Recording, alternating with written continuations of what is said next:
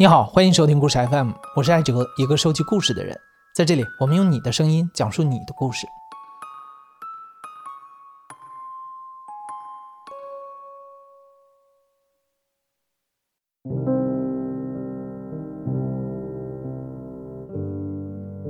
我会给自己去做指甲，买漂亮的衣服，染头发呀。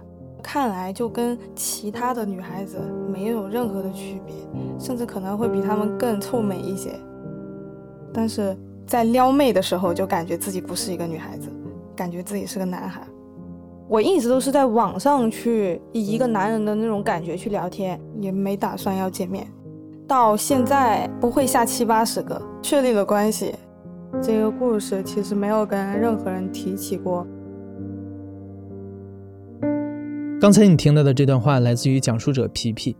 正如皮皮所说，她有两个身份，在现实生活中，她是一位漂亮率真的二十四岁女孩；而在网络世界中，她却伪装成了一位事业有成的中年男人。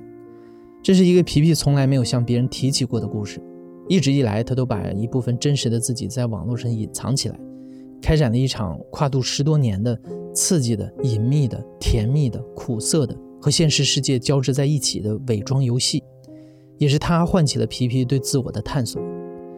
皮皮的故事虽然比较不寻常，但我也在想，这有可能也是我们每一个人故事的一部分。